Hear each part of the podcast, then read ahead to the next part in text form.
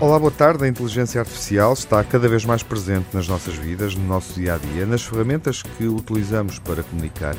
Machine Learning, Data Science, redes profundas são termos com que nos cruzamos cada vez mais e que associamos a esse universo da inteligência artificial. O que há poucos anos fazia parte do domínio da imaginação está hoje cada vez mais presente nas nossas vidas. E para nos falar sobre a inteligência artificial, recebemos no ouvido crítico Mário Figueiredo, professor catedrático de Engenharia Eletrotécnica e de Computadores no Instituto Superior Técnico da Universidade de Lisboa.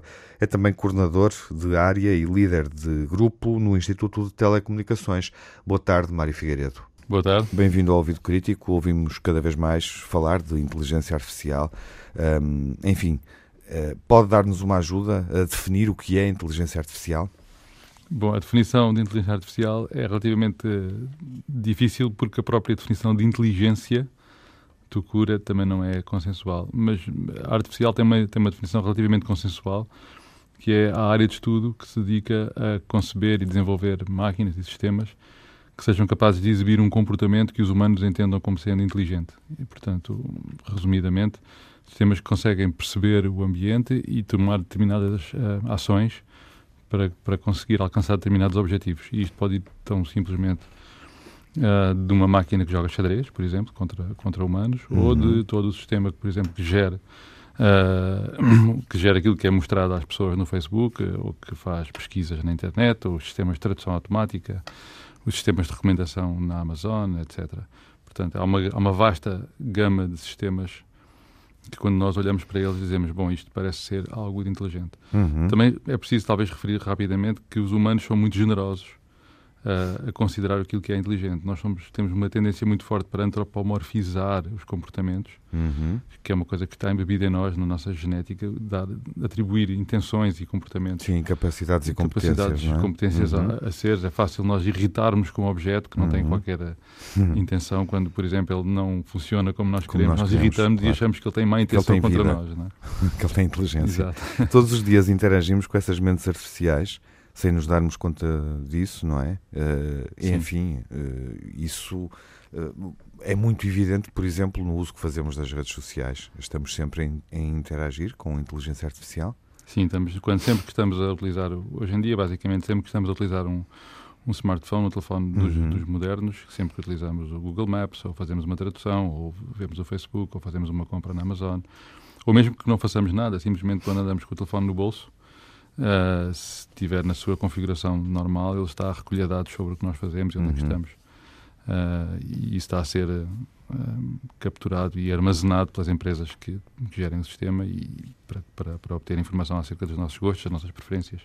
E isso ajuda a tornar o mundo melhor? sim, de certa forma, sim. Nós, há aqui um, aqui um equilíbrio delicado entre quanto nós estamos dispostos a aceder um pouco da nossa privacidade e, e, dar informação acerca da nossa atividade em troca de alguma conveniência. Quando eu faço, um, por exemplo, uma procura no, no, Google ou noutra coisa qualquer, noutra motor de pesquisa qualquer, é muito conveniente que ele saiba quem eu sou e, portanto, que tipo de coisa que eu estou à procura, do que ser simplesmente um anónimo que está à procura de uma coisa que pode ser uma de muitas diferentes, não é? Portanto, o facto de ele conhecer e de nos dar sugestões e de saber para onde é que eu vou e, e essas coisas todas são, são muito convenientes. Ou quando eu vou a uma, a uma loja online, tipo Amazon, que sabe exatamente quais são as coisas que eu gosto e que sugere coisas parecidas com aquilo que, eu, que ele supõe que eu gosto. Obviamente que o interesse de, do sistema é, é, económico, é vender, não é? Mas para o utilizador tem, tem, tem vantagens de conveniência, é conveniente. É? Uhum. E apesar dessas vantagens, há riscos? As máquinas preocupam-se com aspectos éticos? Uh, preocupam-se mesmo? Ou são programadas pois, para é, se preocuparem. Essa, essa, esse, esse verbo do as máquinas preocupam-se é uma vez mais estamos a antropomorfizar. As máquinas não se preocupam com nada. São apenas máquinas, não é? Uhum. Quem tem que se preocupar com, com os aspectos éticos são quem, quem programa as máquinas, quem concebe os sistemas. Programar é uma palavra já não, não é bem adequada neste, neste contexto. Mas quem concebe os sistemas de inteligência artificial tem que se preocupar com aspectos éticos e com aspectos de, de riscos de de todo o tipo. Não só as, as instituições, portanto, as empresas que as usam, mas também as instituições que, que, são responsáveis por fazer a regulação do seu uso, os governos, a União Europeia está muito atenta a isso, por exemplo. Uhum. E fala-se em literacia de dados, aqui é se calhar um conceito uh, menos conhecido, uh, que não está no domínio público, não é? Sim, literacia de dados eu incluiria num campo mais vasto literacia, ponto. As pessoas devem. Literacia geralmente refere-se muito a. tem a ver com literatura, conhecer coisas de literacia numérica ou numeracia.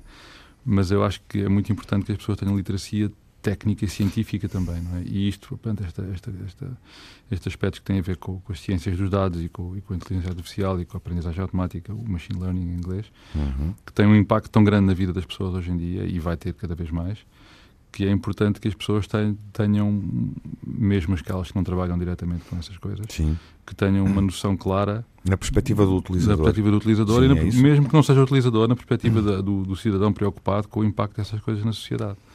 Uma pessoa pode até não, não conduzir um automóvel, mas convém que tenha uma ideia, por exemplo, de qual é o impacto que os automóveis tiveram na sociedade no século XX. Uhum. Mesmo que isso não seja, mesmo que não saiba nada de mecânica, nem saiba nada de termodinâmica, o impacto do automóvel na sociedade foi tão grande que qualquer pessoa preocupada com como é que o mundo funciona, não é? Como é que uhum. tem, tem que saber um bocadinho do, de, dessas coisas. Uhum. Ou seja, a inteligência tecnológica, a inteligência artificial também uh, obriga uh, a que sejamos mais inteligentes e mais competentes, não é? É uma boa, é uma boa maneira de colocar É uma boa síntese, não é? É uma boa síntese. Obrigado.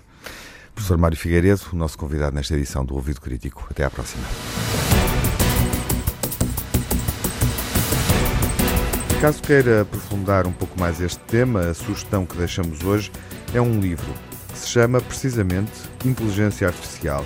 O autor é Erlindo Oliveira, professor do Departamento de Engenharia Informática do Instituto Superior Técnico.